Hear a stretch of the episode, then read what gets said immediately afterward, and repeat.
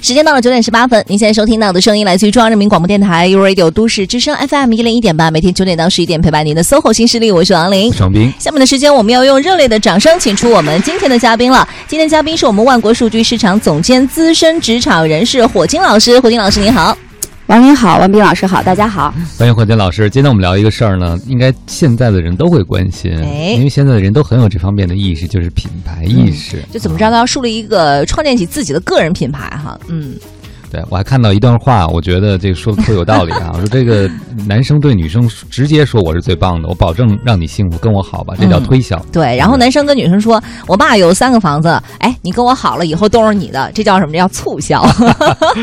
然后这个男生如果根本不跟女生任何表白，但女生被男生的气质和风度所迷倒啊，这叫营销。嗯，那什么是品牌呢？就是女生不认识男生，但是她所有的朋友都在夸赞那个男生，这个就是品牌。哎，各位这个职场中人，还包括单身的朋友们，你们今天都有福气了。我们先请到国金老师，跟大家讲讲这个人品牌塑造。其实个人品牌，当声名远播的时候，很多不会发生的机缘也会发生。大家可能会慕名就听说，不管是你靠谱也好，还是有才也好，聚拢到你身边。啊对，所以我们先问问火金老师吧，就是您觉得在职场上，什么叫做职场上的个人品牌？对，因为嗯我们接触过，我们有些嘉宾都认识火金老师。嗯其实我们周一的嘉宾，我我们刚了解火金老师，大家发现发现都觉得火金老师是个情商特别高的人啊，特别靠谱，特别能干。对，您这个个人品牌是怎么建立起来的呢？我正想说，哎，这就是我的个人品牌。啊，呃，说到这个品牌呢，其实刚好落入到我的这个。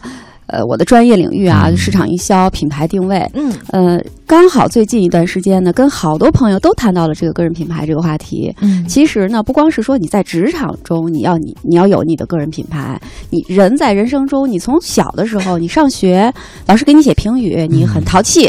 是吧？不太听指挥，这可能就是你的个人品牌。嗯而你比如说很勤奋，那可能这也是你的个人品牌的一个表现。其实哎我们从我们出生到可能我们离开这个世界，我们一直都伴随着一个你或或感知到了，或没有感知到的你的个人品牌。因此，个人品牌是非常非常重要的。嗯当然，如果在放在职场这个环境中的话，那它就更重要了，因为职场呢，它是一个相对来说有规律，而且，呃，是我们花很多时间在这个，呃，在这里的一个环境，所以呢。嗯，在职场中的这个个人品牌，我觉得也特别有必要的单独的拿出来呢讨论讨论，大家嗯那个分享分享。嗯对我就想刚才讲到，就是你不想经营品牌，你的品牌也已经出去了，对不对？对，是啊，就是所以呢，呃，前两天呢，我还和几个就是一有一个呢是很年轻的一个朋友，还有一个呢就是跟我们一样是七零，跟我一样是七零后，都谈到了个人品牌这个话题。那很明显的一个挺有意思的区别哈，就是。呃，其实我发现很多年轻的朋友他们会很有意识，就是个人品牌这件事情，他会非常有意识。嗯而那个七零后的朋友呢，嗯很多呢就会有点儿欲说还休。嗯啊，对这个个人品牌是不是自我吹嘘啊？这个我有点儿对，那不好。意思。对，嗯还是那个羞怯的羞，是吧？就不太好意思说，哎，我是不是在吹自己啊？我这样做出去的，跟别人去想我的，会不会是一样啊？就可能会心里面会有，八零后也会有一点点这样有一点的想法。，对对对，但是但是呃，不管怎么样，我觉得现在这个趋势就是这样的，而且呢，这是事实，这是现实。嗯，不管你是经营还是不经营，不管你是有意识还是无意识，嗯品牌这个事情它在存在，你个人的品牌已经在别人的心中产生了这样的一个烙印。品牌本身呢，从市场营销学的这个角度来讲，品牌是不是你说什么，而是在别人、在你的目标受众、在你的用户心中留下的对你的印象，嗯这个是品牌。嗯，在用户心中留下的对你的印象。哎，那所以只要我们和别人接触，其实就是在做品牌建设，对不对？对呀嗯，是啊，明白了。那您觉得就是这里边会包含哪些要素呢？因为我感觉好像你自己想去让别人感受到的东西和别人 get 到的东西未必是一样的。嗯嗯对，这就回到这个营销领域的一个理论了，就是关于品牌到底是什么，它到底包含什么东西。嗯呃，它其实呢分成两个层面儿的，第一个层面儿呢叫品牌的内核，嗯第二个层面儿呢叫品牌的表现形式。那品牌的内核呢，其实就是我们专业术语叫品牌特性。嗯，品牌特性是什么呢？它往往是一个形容词。那比如说，呃咱们说商品哈，或者是一个什么一个产品，那我可能说它是科技的，嗯呃，比如说性价比高的、年轻的，啊、等等，这都可能是它的一个品牌特性。那如果我们到一个人身上的话，那可能比如说他是一个执执行力很高的，或者是他是一个很有创意的、很有想法的，他是一个特别倔的，呃，他是一个说话特别不不靠谱的，嗯这都可能是你的品牌的内核。哦然后就是作为一个人来讲的话，我我们要考虑你的这个品牌的特性是什么，这个内核到底是什么。嗯那第二个呢，就是它的表现形式。那表现形式的话，包含什么呢？包含你的样子，嗯嗯，你说话的方式，你沟通的模式，你做的事情，嗯以及你做事的方法。那这些呢，其实都是你这个人作为一个品牌的承载，嗯你最后的这个表现形式。嗯，嗯就这个包子馅儿重要，褶儿也很重要，是不是？对嗯那它这种表现形式是由内而外的吗？是由这内核决定的吗？还是当，然啦，嗯嗯嗯，就我们经常会说，哎，他这人，你看他干这事儿就知道他不靠谱，然后或者是说，呃，他确实。他就不靠谱，所以这事儿你别让他干了。或者他他这人就特别的这个，有时候说话那个，这个这个就是不动脑子啊、嗯所以这件事情可能不要交代给他了。嗯，那这些事情实际上都是别人对你的品牌认知，也就是这个所谓的内核嗯的一个认知，然后影响到他对你行为以及外在表现形式的一个判断。嗯，或者是说我接触到你的外在表现形式了，我就可以这样倒推判断出你的内核是一个大概什么样子。对，对因为嗯我们不可能说天天对着别人说说我我很可靠，我我执行力很高，我很聪明，或者是我我很友善。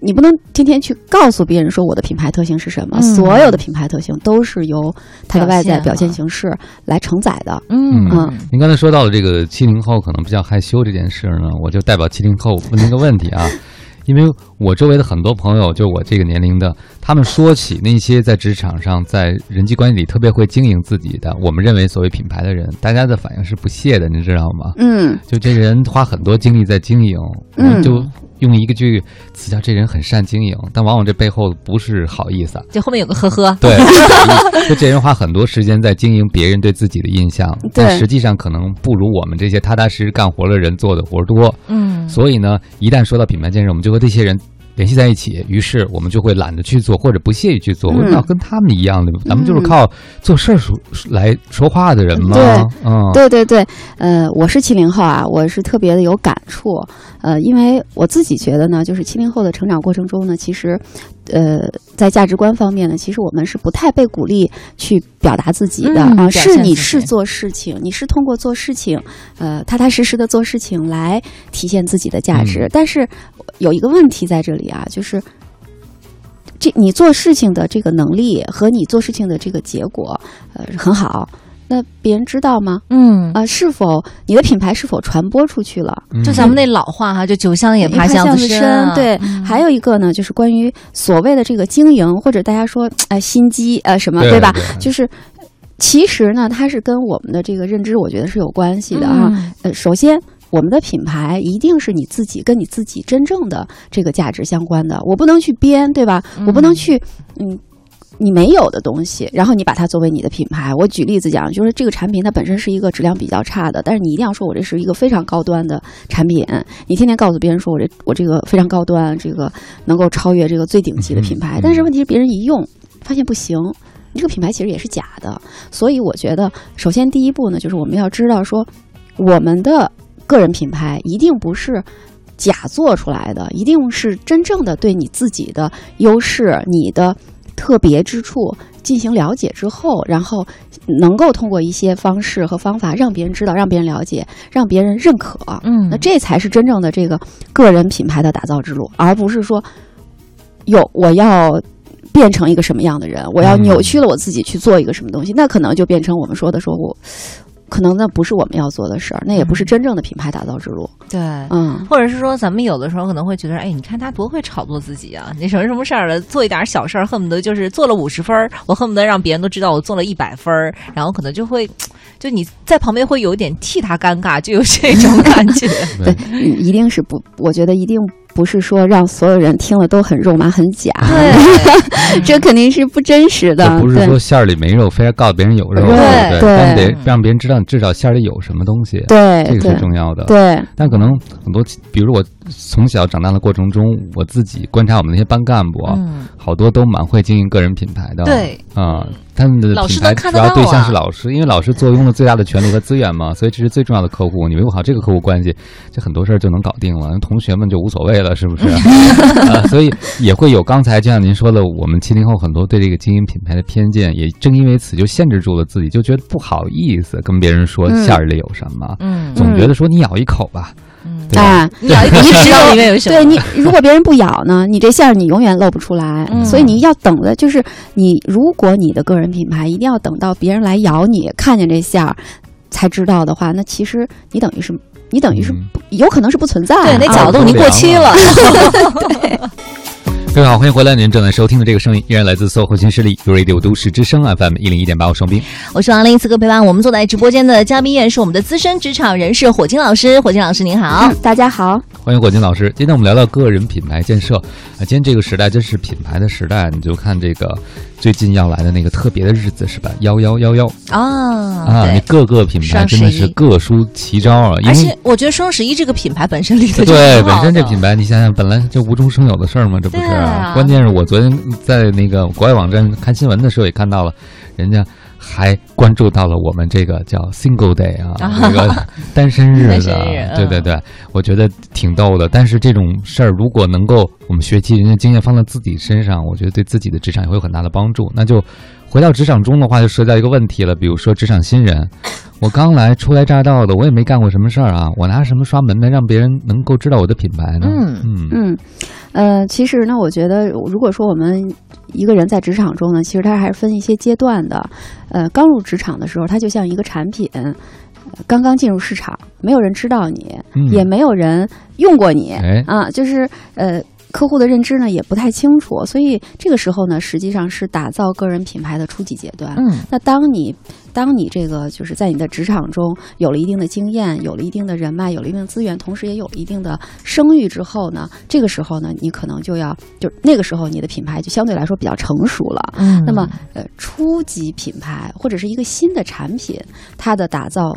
方法和一个相对比较成熟的这个个人的这个职场品牌的打造方法其实是不太一样样的啊、嗯它实际上是和呃叫产品或者是品牌的生命周期是相关的。嗯那刚才汪明老师提到了，就是我们初入职场的人，那么实际上呢，就是初入职场的人，我们就可以把它比作一个新入、新加入呃进入到市场的一个产品。那这个时候，呃，你要告诉别人的其实并不是价值观，并不是说，呃。有我要让生活更美好啊，嗯而是实实在在的这个产品的功能嗯和你的产品的特性，以及你这个产品与别人不一样的东西。啊，就不是那种上来就跟人说我的理想那种小朋友，是不是？对梦想是什么？我的梦想是什么？我这个我致力于 要让什么东西更美好，这些都是没有用的。因此呢，就是我们对比，比如说一个产品进入市场，那一个新人进入职场也是一样的。那呃，首先你要。踏踏实实的把你的本职工作能够做好，嗯那这是最主要的你的产品价值。嗯啊，因为在职场这个环境中，它其实是一个交换，我付出，你付出了你的时间和精力，对吧？然后你获得的，比如说别人的认可以及你的这个收入，那这个时候你第一步就是你这个产品能够带来的价值，你要明明白白、清清楚楚的能够交付，呃，交付好。嗯，那这是你的产品价值。那么第二呢，就是呃，其实我们初入职场，很多时候呢，其实我们是需要和职场进行一个磨合的。嗯在职场的这个磨合的过程中，初入职场的人其实他面临的呃问题和困难呢是相对更多的。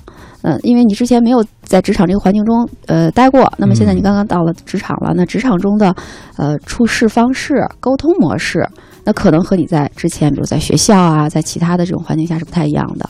那如何在在这种除了你做这个工作之外，那么其他的这种沟通啊、行呃这个做事的一些方式，能够能够呃体现出你自己的一些独特的地方。嗯呃，那我觉得这是职这个初级职场人士需要去考虑的，这都是你的个人品牌的一些外在表现形式。嗯那还有，甚至是说你你你的着装。啊哦啊！外在的对，之前我们聊过嘛，说有一个呃小朋友加入到一家新公司，他特别喜欢毛绒玩具，他把他的所有的啊毛绒玩具都放对放过去，但其实他可能工作环境是一个非常严肃的环境。那这个时候，你的这个个人品牌显得比较可爱、幼稚、卡哇伊。那可能工作环境要求的是一种很严肃、很严谨、很专业的这种风格，那这是不匹配的。那你就要考虑说，啊，那你的这个品牌、你的这种特性、你的标签儿是否和你的工作环境，呃，统一一致？啊，这都是我觉得就是初入职场的人需要考虑到的，就是你的个人品牌塑造过程中需要考虑到的一些问题。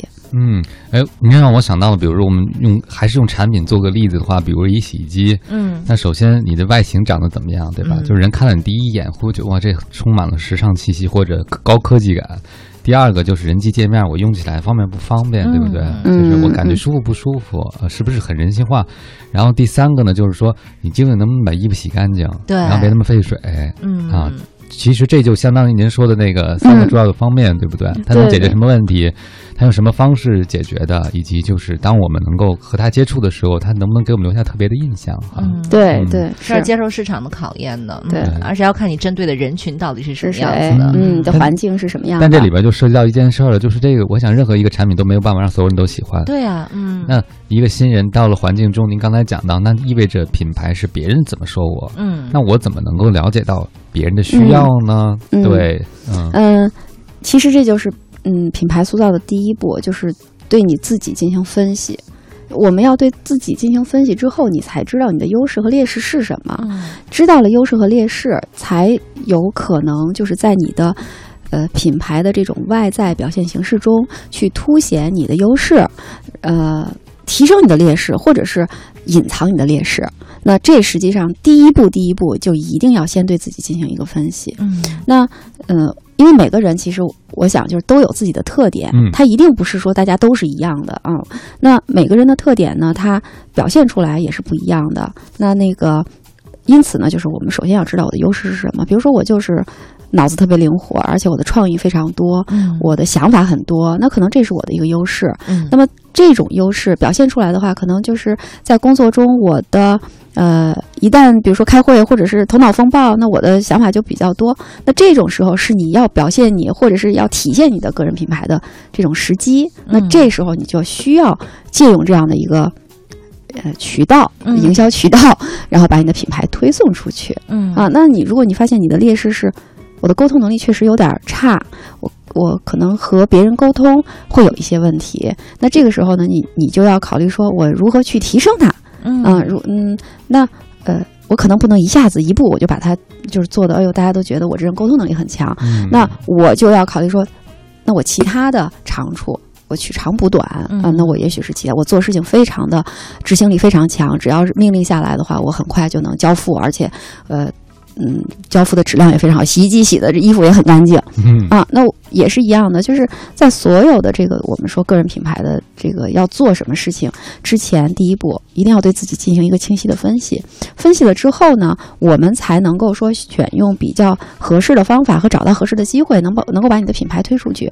那如果你找到了正确的方法和渠道，正确的表表现形式，那别人对你的印象和你自己要树立的这种品牌，应该就可以基本吻合。嗯嗯，而不是说我这样想，那我这样做，我另外一种做法，那可能别人从你做法中体会到的和你想的是有差距的，嗯那就变成了说有别人别人不对。跟你的想法不一样。而现在很多初入职场的小朋友，尤其是一些年轻的朋友，他都很强调自己的个性，就是我我要在这个过程当中的话，我还要凸显出我自己的一些个性。啊嗯，但可是可能最有个性的事情，就是像火金老师讲的，用你最有个性的方式完成一件事儿，而不是突出你自己是一个特立独行的人。对对对对对，嗯呃，我在我一个朋友的工作室，我最近经常去他工作室，我放了一块洗手的毛巾，就是擦手的毛巾，我自己带过去的。